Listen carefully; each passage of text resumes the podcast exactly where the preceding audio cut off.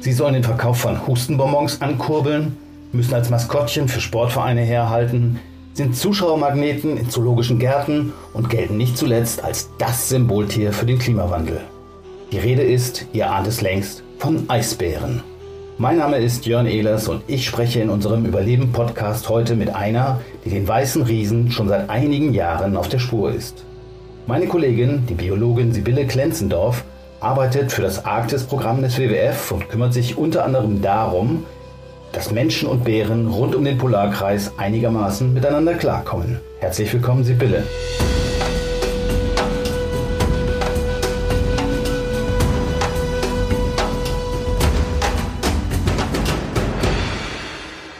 Wir kennen uns schon ein paar Jahre und ich erinnere mich, dass du früher vor allen Dingen beim WWF USA für den Tiger zuständig warst. Offenbar haben es dir Tiere mit kräftigem Gebiss angetan. Wie bist du auf den Bären gekommen? Ja, angefangen hat meine Karriere in Alaska mit den Braunbären. Und dann habe ich meine Doktorarbeit über Schwarzbärenarbeit in Virginia gemacht. Und danach habe ich dann bei WWF angefangen, mit Tigern zu arbeiten. Und bin dann wieder bei den Eisbären gelandet, also Full Circle. Okay, da schließt sich der Kreis. Wir kennen uns noch mehr vom Tiger. Heute wollen wir aber über den Eisbären reden. Vor einigen Wochen gab es mal wieder eine Studie, da prognostizierten Wissenschaftler der Universität Toronto, dass der Eisbär bis zum Jahre 2100 ausgestorben sein könnte. Weil wir ja schon seit Jahren, wenn nicht nach Jahrzehnten, eigentlich davon ausgehen, dass aufgrund der rapiden Eisschmelze in der Arktis es ziemlich eng wird für den Eisbären. Wie schätzt du die Situation aktuell ein, auch gerade in Bezug auf die Studie? Ja, also ich äh, arbeite jetzt auch schon seit fast 20 Jahren mit dem Eisbär immer wieder und habe seit ungefähr ja, zehn Jahren das drastische Folgen gesehen in der Arktis. Ich gehe ja auch öfters mal hin, also dass das Eis, also die Lebensgrundlage des Eisbären immer schneller schmilzt und diese Studie, die jetzt gerade rauskam, hat gesagt, dass wir in 2035 im Sommer in der Arktis nahezu eisfrei sein werden. Also das ist jetzt auch viel schneller, als wir zum Beispiel durch die Klimamodelle des Pariser Abkommens, damals hieß es noch 2050. Und das ist ja der Hauptlebensraum des Eisbären, dieses äh, arktische Meereis. Und wenn es kein Eis gibt, dann gibt es auch keine Eisbären. Wie muss man sich das vorstellen? Wenn ich das richtig weiß, gibt es ja insgesamt, schätzen wir zumindest, etwa 20, 25.000 Eisbären. Die verteilen sich ja auf verschiedene Gruppen. Das heißt, die leben nicht alle in derselben Gegend. Sind jetzt alle davon betroffen oder nur einige? Im Moment sind es nur die Randpopulationen, also dort, wo das Eis jetzt schon zurückgeht, zum Beispiel in der Barentssee, also um Spitzbergen, Norwegen oder in der Hudson Bay in südlichen Kanada, da sehen wir natürlich die Veränderung jetzt schon sehr drastisch, dass das Eis fast im Moment zwei Monate länger weg ist im Sommer als jetzt noch vor zehn Jahren. Und da sehen wir jetzt auch schon deutliche Rückgänge der Eisbärpopulation und auch des Nachwuchs von Eisbären. In den höheren arktischen Lagen ist es in manchen Gebieten sogar jetzt für den Eisbären besser. Also früher war da eine meterdicke Eisschicht. Da konnte ja der Eisbär dann auch nicht Robben jagen, weil das alles komplett zugefroren war. Und da ist das Eis jetzt dünner geworden, sodass der Eisbär dort eigentlich jetzt sogar jagen kann. Also es ist nicht überall gleich. In manchen Gebieten wird es im Moment besser für den Eisbär, aber an den südlichen Rändern wird es schlechter. Aber langzeitlich gesehen natürlich, wenn das Eis dann komplett weg ist, ist es überall schlecht. Ich habe das immer so verstanden, dass die Eisbären, weil das Packeis nicht mehr da ist, an Land müssen und dann sozusagen die Sommermonate weitgehend hungern oder das fressen, was sie halt so finden. Das gilt aber eben dann nicht für alle Eisbären, sondern nur die südlichen Populationen, richtig? Korrekt, im Moment ist es so, dass manche Eisbären mit dem schwindenden und schmelzenden Packeis mitgehen. Also die bleiben einfach auf der Eisscholle sitzen und das geht ja jetzt immer weiter Richtung Norden dann. Und dann manche schwimmen an Land und bleiben dann an den Küstenregionen.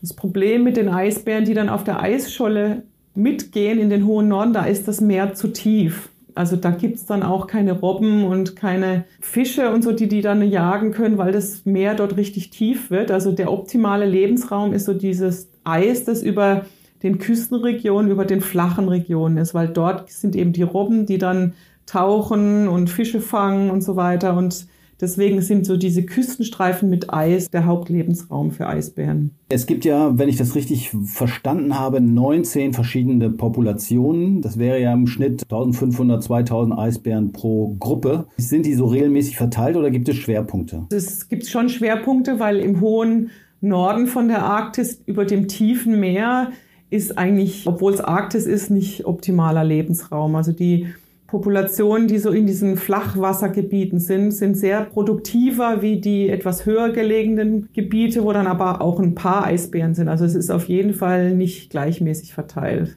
Also das heißt, das, was wir vorhin beschrieben haben, dass die Eisbären an Land müssen, weil das Packeis nicht mehr da ist, das betrifft schon den größten Teil.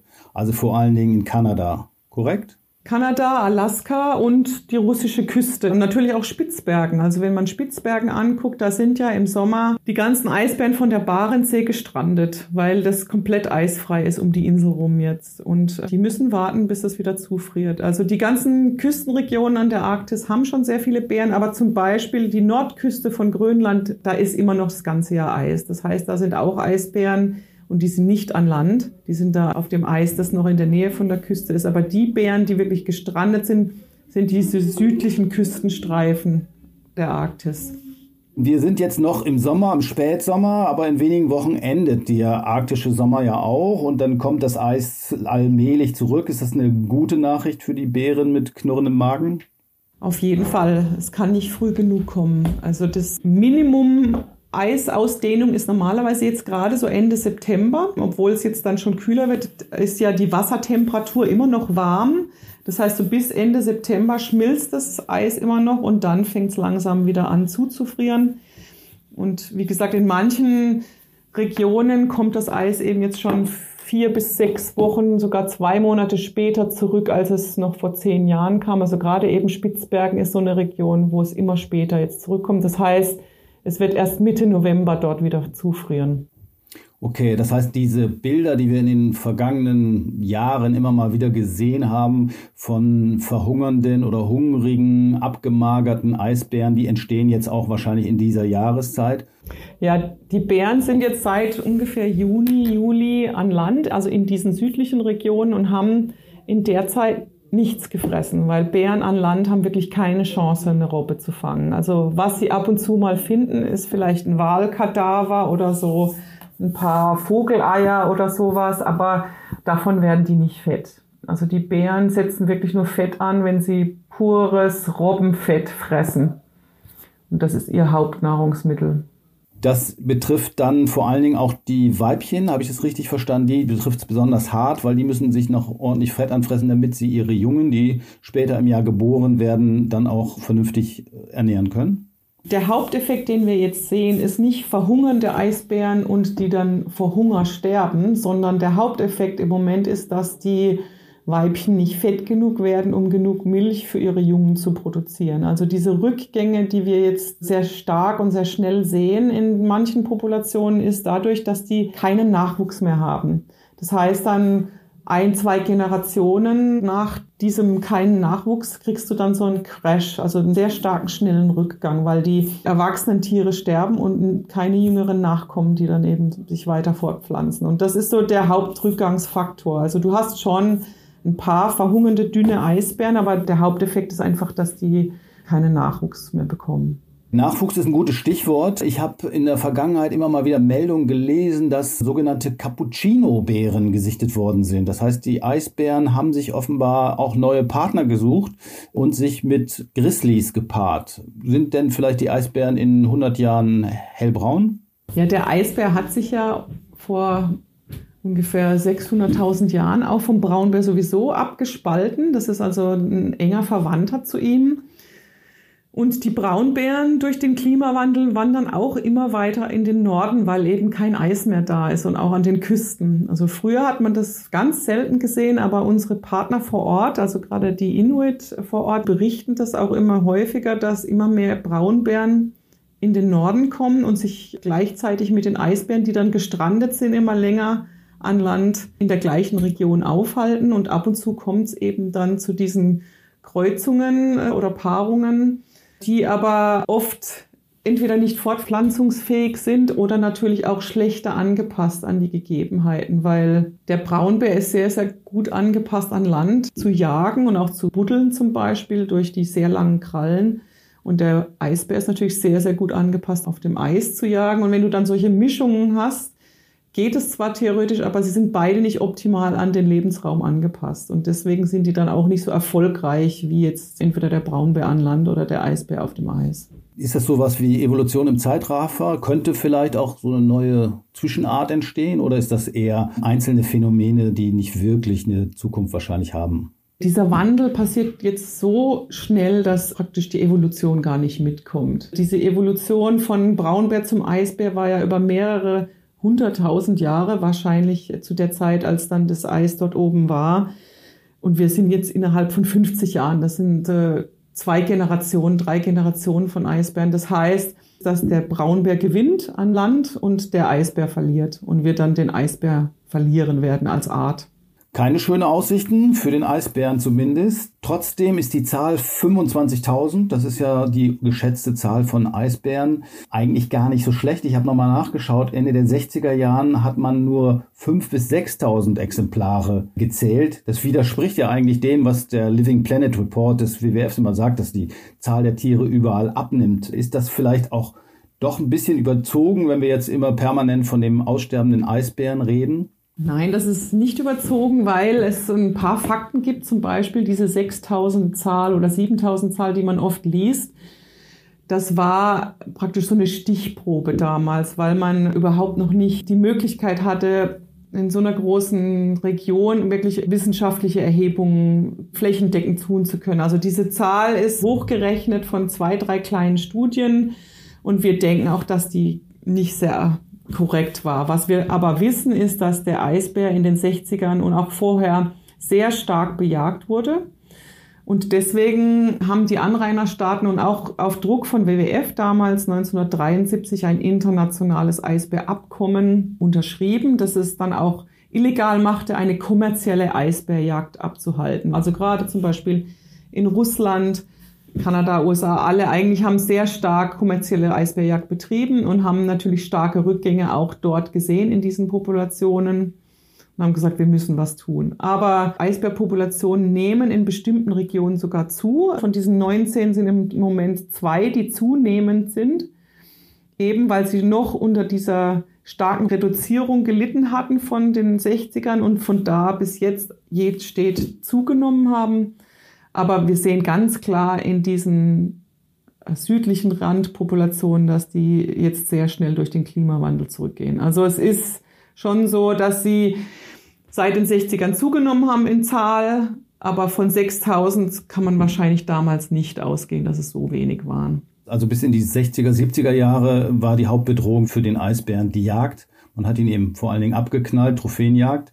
Und danach schlug der Klimawandel richtig zu und hat aber auch gleichzeitig dazu geführt, dass sich trotzdem die Population erholen konnte. Wie es weitergeht, sind die Prognosen eher negativ oder düster, muss man ja auch schon sagen. Andere Frage, trotzdem ist die Trophäenjagd, wenn ich richtig informiert bin, nach wie vor erlaubt, zumindest in Kanada. Stimmt das?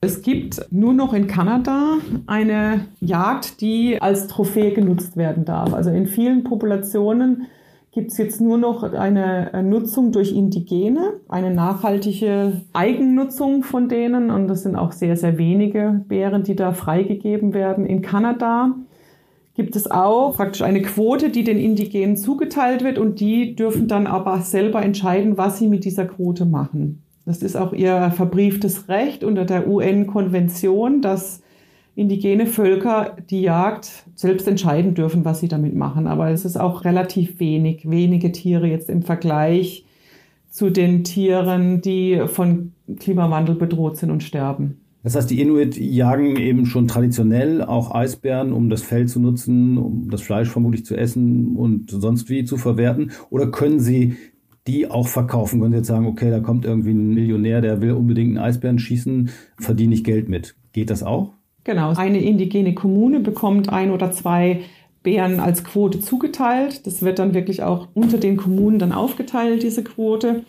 Und die Indigenen dürfen dann entscheiden, verkaufen sie diese Lizenz oder behalten sie sie für sich selber für spirituelle Zwecke oder eben für Kleidung und so weiter. Und man muss auch sagen, dass das eines der wenigen Einkommensquellen sind, die diese indigenen Kommunen wirklich auch haben. Also es ist ein sehr harter Lebensstil dort und viel Geldeinkommen gibt es in vielen Regionen auch gar nicht. Andere Frage, Eisbärenjagd ist ja für die Inuit auch was ganz Besonderes. Das kann jetzt nicht jeder oder darf nicht jeder, oder? Nee, das ist äh, wirklich was, was ganz Besonderes. Dadurch, dass das so äh, wenig und selten ist, wird also auch in der Kommune stark beraten, wer das jetzt darf. Und das ist also so ein Ritual für, wenn der Junge zum Mann wird oder so. Also, und dann wird auch, der Jäger bietet dann praktisch das Fleisch des Eisbären an, die weisen Alten der Kommune und dann ist ein großes Fest. Also das ist ein, ein sehr traditionsbehaftetes äh, Ritual in einer Kommune, das auch sehr wichtig ist für die. Und dadurch, dass es so selten ist, wird es auch ganz groß gefeiert und das bringt die Kommune auch zusammen. Kann man äh, Eisbärfleisch auch essen? Ja, dadurch, dass Eisbär sich nur von Robben ernährt und eben als, als äh, Raubtier schmeckt das schon ähm, ich habe es jetzt persönlich noch nicht gegessen. Ich weiß es, ich habe es nur gehört, dass es also sehr, also es schmeckt auch nach fischig, äh, nach Meer und so weiter. Ne? Also das ist aber auch was, was ganz äh, speziell gekocht werden muss. Ne? Die haben einige Parasiten, die abgetötet werden müssen, sonst kann man dann als Mensch selber davon sterben. Also es gibt dann so einen Wurm anscheinend, der sich dann auch in dein Gehirn bohren kann und so weiter, wenn du es nicht richtig kochst. Also es ist schon was, wo man aufpassen muss. Auch die Leber, die hat sehr viel Vitamin A. Wenn man davon zu viel isst, kann man sich vergiften. Und also das ist schon ein, was, was man auch gelernt haben muss, wie man das zubereitet und so. Also nicht jetzt für alle. Hört sich nicht besonders lecker an, gerade das mit der Leber. Äh, das hat ja auch einige Arktisforscher angeblich so die Legende äh, das Leben gekostet, weil es eben so schadstoffbelastet ist. Also eher Gemüse essen und keine, keine Eisbären. Ja, das ist natürlich und wie man auch aufwächst und was äh, wichtig ist für die Ernährung. Ne? Also die Indigenen vor Ort haben ja auch einen ganz anderen Stoffwechsel und die verdauen auch Fett ganz anders wie wir. Die, dadurch, dass die wirklich fast 90 Prozent von, von Fleisch und Fisch und so weiter, weil es ja, da wächst ja nichts in der Arktis, also müssen die sich ja davon ernähren. Da gibt's ja keinen äh, Gewächshaus und Supermarkt, wo sie mal einen Salat oder sowas einkaufen und heute immer noch so. Also es ist wirklich so, dass die eine andere Verdauung haben und auch sich anders ernähren und von daher ist es für die überlebenswichtig, weiterhin jagen zu können, auch in der Arktis, weil es natürlich auch für den Klimawandel zum Beispiel, wenn wir jetzt da Gemüse und Obst und unsere Nahrungsmittel hochkarren würden, ist ja ein riesiger CO2-Fußabdruck. Das wollen wir natürlich auch nicht. Ich vermute, bei Eisbären gibt es das gleiche Phänomen äh, wie in den Alpen oder in den Karpaten mit Braunbären. Gibt es da immer auch mal so Problembären bei Eisbären und was tut man dagegen? Ja, das ist ein zunehmendes Problem, Eisbär-Mensch-Konflikt, dadurch eben, dass die Bären viel länger an Land sind. Früher von Gesprächen mit den Inuit vor Ort habe ich gehört, dass die Bären also wirklich ganz selten, vielleicht alle zwei, drei Jahre mal durch ihre Kommune gelaufen sind, weil sie eben vielleicht nur so ein, zwei Wochen im Jahr an Land waren, als das Eis ein bisschen weiter weg war. Aber heutzutage kann es ja eben sein, dass sie ungefähr zwei Monate an Land sind und dann auch an den Küstenstreifen entlang wandern, oft Richtung Norden, Richtung Eis und kommen dann natürlich an den Kommunen vorbei, die natürlich auch an den Küsten sind. Und dadurch hast du immer mehr Treffpunkte und eine Zeitspanne, die natürlich diese Konflikte dann auch ermöglicht. Und das ist oft natürlich, wenn ein Bär angelockt wird durch Gerüche von zum Beispiel einer Müllhalde oder Müllcontainern vor dem Haus. Aber auch zum Beispiel Ölprodukte finden Bären unheimlich interessant. Also jetzt zum Beispiel ein Schneemobil oder auch eben eine Tankstelle dann oder so ein Tank, wo Diesel aufbewahrt wird. Also die schnüffeln das dann oder was machen die? Fressen die das? Sind die da so drogenabhängige Schnüffler? Genau, also die schnüffeln das gerne. Das muss irgendwas sehr interessanten Geruch haben, so ein bisschen süßlich auch wahrscheinlich. Aber das ist natürlich was ganz anderes wie jetzt auf dem Eis. Die können ja kilometerweit riechen. Die haben eine ganz feine Nase und ich glaube, alles, was da ein bisschen anders riecht wie normal, ist halt interessant. Das muss entdeckt werden. Um solche Tier-Mensch-Konflikte zu vermeiden, hat man in Churchill in Kanada, wenn ich das richtig weiß, einen Eisbärknast eingerichtet für straffällig gewordene Bären. Stimmt das und was steckt dahinter? Wir sagen jetzt im Populären das Eisbärgefängnis, aber das ist eigentlich eher ein Eisbärverwahrungsort, wo sie sicher sind vor den Menschen, bis das Eis wieder zufriert. Also wenn ein Bär wirklich in den Ort kommt und auch nicht gleich wieder geht, dann wird der dort betäubt und in diese Verwahrungsanstalt getan, wo er dann in Ruhe schlafen kann und warten, bis das Eis zufriert und dann nicht weiter verlockt wird, in Konflikt zu kommen, weil es eben dann natürlich für den Eisbär und den Menschen natürlich gefährlich wird. Das heißt, jetzt, wenn das Eis wiederkommt, dann werden die Kneste leer in Kanada. Richtig, die werden dann ausgeflogen oder auch mit so einer Kistenfalle dann ans Eis gefahren und wieder freigelassen. Ist das dann für die Eisbären so ein traumatisches Erlebnis, so eine Art Vergrämung, dass man sagt, okay, dann nächstes Jahr gehe ich da nicht mehr hin? Oder finden die das vielleicht ganz gut, gibt es was zu essen? Das kommt ganz darauf an, was sie erfahren, wenn sie in diesen Ort kommen. Wenn sie natürlich Futter gefunden haben, die Eisbären sind wirklich schlau, dann bleibt es da drin in dem Gedächtnis oder oh, gibt es was zu fressen und äh, viele kommen dann auch das nächste Jahr wieder. Deswegen ist es so wichtig, dass man diese Orte, wo sie positive Erfahrungen, also praktisch Fressen finden, dass man die ausräumt. Ne? Also dass man wirklich Mülltonnen hat, die verschlussfest sind. Also in Churchill ist es jetzt zum Beispiel so, dass die gewechselt haben von einer Müllhalde in eine Verbrennungsanlage, genau aus diesem Grund, dass es keinen losen Müll mehr gibt, der Eisbären anzieht. Apropos Knast, es gibt auch Eisbären in Zoos und die sind ja auch sehr beliebt. Gerade in Berlin haben wir ja unsere Erfahrung mit Eisbär Knut gemacht. Die ganze Stadt hat ihn geliebt. Und als er dann gestorben war, hat man ja fast Halbmast geflaggt. Trotzdem gehören Eisbären ja eigentlich nicht in den Zoo. Wie beurteilst du die Zoohaltung von Eisbären?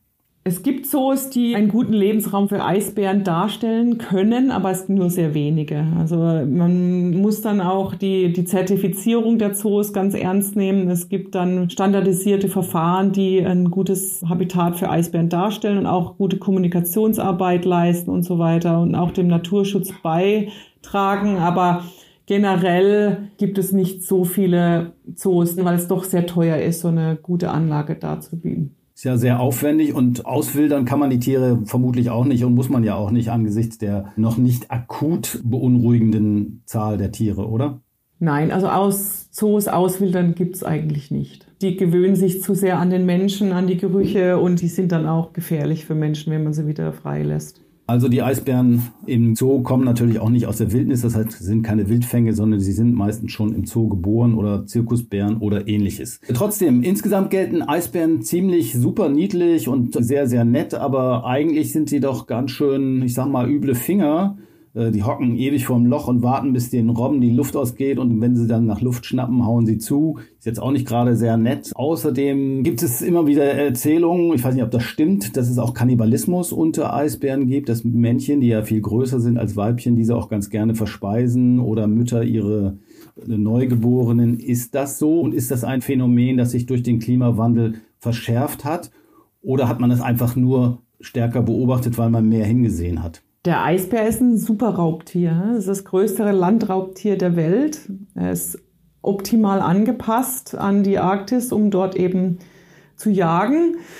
Und eine Strategie ist natürlich, sich fortzupflanzen und daher kommt auch oft der Kannibalismus zum Beispiel von Männchen, der dann die Jungen tötet, weil sobald die Jungen weg sind von der Mutter, ist die Mutter wieder bereit, sich zu paaren. Also das ist aber nicht nur bei Eisbären so, das ist bei ganz vielen Tieren so, dass das eine Strategie ist.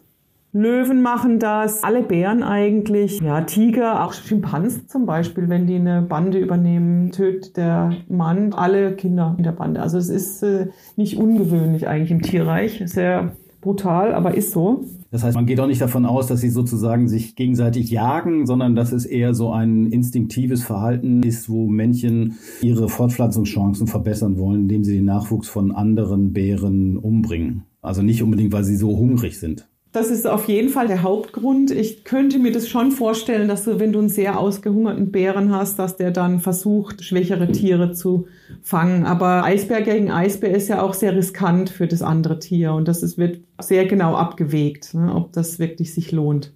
Okay, aber die Männchen sind ja viel größer als die Weibchen, das heißt, die haben da wahrscheinlich größere Chancen. Ist das, glaube ich, auch der Grund, habe ich mal gehört, dass man nur Weibchen besendern kann, weil die Männchen zu dicken Hals haben? Richtig, ja. Die Männchen haben so einen breiten Hals, dass die Halsbandsender nicht draufpassen. Also die kann er einfach abstreifen. Ne? Und wir sind jetzt aber gerade dabei, von WWF und mit den Eisbärforschern vor Ort neue Ohrensender zu entwickeln, genau für diesen Grund, dass wir eben auch wissen, was mit den Menschen passiert, weil das auch sehr wichtig ist, ob die ihre Überlebensstrategie jetzt im Klimawandel verändern und auch die Jungtiere. Ne? Die Jungtiere wachsen ja so schnell, dass du denen kein Halsband umlegen kannst, sonst wächst es praktisch ein. Gut, also wir haben auf jeden Fall schon mal gelernt, die Arktis ist kein Ponyhof und Eisbären sind keine Teddybären. Ab und zu greifen sie auch mal Menschen an. Ich habe vor wenigen Wochen von einem Fall in Spitzbergen an Norwegen gehört, wo ein, ein Campingplatzwärter, glaube ich, nachts im Zelt überfallen worden ist und dabei leider ums Leben gekommen ist. Sowas kommt ja relativ selten vor. Liegt das daran, dass die Eisbären nicht so stark in menschliche Nähe kommen, wie zum Beispiel Leoparden oder Tiger in Indien? Oder haben die generell keine Lust auf Menschenfleisch? Nee, es ist auf jeden Fall das Erste. Also die Chance vom Zusammentreffen zwischen Mensch und Eisbär war ja bis jetzt doch sehr gering. Also in den letzten 40 Jahren gab es jetzt 21 dokumentierte Fälle, wo ein Eisbär einen Mensch getötet hat, also sehr wenig. Um nur mal im Vergleich zu sagen, in Indien passiert das mit Tigern und Leoparden mindestens 100, 200 Mal im Jahr. Und ich glaube, Haiangriffe gibt es jedes Jahr vielleicht, na, 12 bis 20 pro Jahr. Eisbären hast du gesagt 40 Jahre, ne? Ja, auch Braunbär zum Beispiel ist viel häufiger in den USA und Kanada wie jetzt Eisbär weil eben die Rate des Zusammentreffens viel öfter ist. Also ein Eisbär hat natürlich Respekt vor Mensch. Es ist wieder so eine Abwägung. Wie riskant ist es für mich? Die wägen das schon ab. Und dadurch, dass der Eisbär auch doch stark gejagt wurde und die meisten Tiere sowieso vor der menschlichen Stimme und so weiter Respekt haben, ist es nicht was, wo ein Tier einfach sagt, ja, machen wir jetzt. Aber der Eisbär ist auf jeden Fall nicht einer, der sagen würde, Mensch, das fresse ich nicht. Aber das Zusammentreffen, die Chance, die Rate zum Zusammentreffen ist natürlich sehr wenig. Also kein Kostverächter, der Eisbär. Trotzdem, wenn du unterwegs bist, hast du dann immer eine Flinte dabei oder wie muss man sich das vorstellen? Ja, auf jeden Fall. Also ich würde niemals im Eisbärgelände unterwegs sein, ohne entweder Bärspray und eine Waffe als Backup. Das ist einfach lebensmüde, wenn man das macht. Also das ist so ein Pfefferspray, was man auch braucht, wenn man in Berlin durch den Park geht nachts. Bloß ungefähr zehnmal so stark und ähm, ein bisschen mehr davon. Aber genau das ist es ja. Also das Pfefferspray, das ist sehr gut dokumentiert auch, dass das wirklich wirkt. So als letzte Instanz, wenn der Bär wirklich einen Meter, zwei weg ist, ist es bis jetzt für alle positiv ausgegangen, für den Bär und für den Mensch. Gut, wir haben eine ganze Menge gelernt, hoffe ich, ich jedenfalls. Auf eine Frage hast du sicherlich schon gewartet. Warum fressen Eisbären keine Pinguine. Weil die an zwei verschiedenen Polen leben. ja, aber ich habe natürlich recherchiert, weil ich das natürlich wusste, dass diese Antwort nahe liegt. Es gab aber tatsächlich mal Versuche, Pinguine in der Arktis anzusiedeln. Hast du davon gehört? Nee, das habe ich noch nicht gehört. Tatsächlich gab es mal einen Versuch, Pinguine in der Arktis anzusiedeln. Das war Anfang des 20. Jahrhunderts und die hat man dann beobachtet. Ist, allerdings ist dieser Versuch nach 20 Jahren wieder abgebrochen worden. Irgendwann waren die Pinguine dann auch weg. Einer wurde wohl von einem Einheimischen, weil er so überrascht war, so ein komisches Tier dort zu sehen, erschossen. Die übrigen sind verschwunden und letztendlich auch nicht zur Nahrung von Eisbären geworden. Aber es gab doch auf der Nordhalbkugel den Riesenalk. Kennst du den? nee, ich lerne jetzt auch was Neues. ja, guck, was ich alles gefunden habe. Also der Riesenalk ist ein überdimensionaler Pinguin. Der hieß nämlich auch Pinguinus impennis, habe ich gesehen, ist ausgestorben und der lebte tatsächlich auf der Nordhalbkugel ob er allerdings von Eisbären gefressen wurde, ist nicht überliefert. Wann war das denn? Das weiß ich nicht, muss ich nochmal nachgucken. Ich schicke dir den Artikel zu. Ja, das würde mich interessieren, ob der gleichzeitig mit dem Eisbär, also ob der vor den Eisbären war, ne? bevor die sich entwickelt haben. Kann sein. Also der Riesenalk ist auf jeden Fall, glaube ich, eher entdeckt worden als die restlichen Pinguinarten im Süden. Und dann war er auch schon ausgestorben. Aber ich suche dir das nochmal raus. Und diese Geschichte mit den norwegischen Pinguinkolonien, das muss irgendwie so um die 40er Jahre gewesen sein. Da hatte man natürlich auch noch andere Standards, was solche Auswilderungsversuche angeht. Es war wohl mal eine bisschen verrückte Idee. Es waren bestimmt die Walfänger, die in Südgeorgien waren und die dann mitgebracht haben, ne? Wir recherchieren das auf jeden Fall nochmal nach. Vielen Dank auf alle Fälle für die Einblicke in die Welt des Eisbären. Und ja, wir hören uns nächste Woche wieder in der nächsten Folge unserer Überlebenspodcast. Dann geht es um das Thema Lebensmittelverschwendung, also mal was ganz anderes. Wobei die Verbindung zum Müllbären, äh, den Eisbären, die in Mülltonnen wühlen, ist ja vielleicht auch gar nicht so weit hergeholt. Wenn euch dieser Podcast gefallen hat, dann lasst uns gerne eine Nachricht da. Ich bedanke mich und sage Tschüss.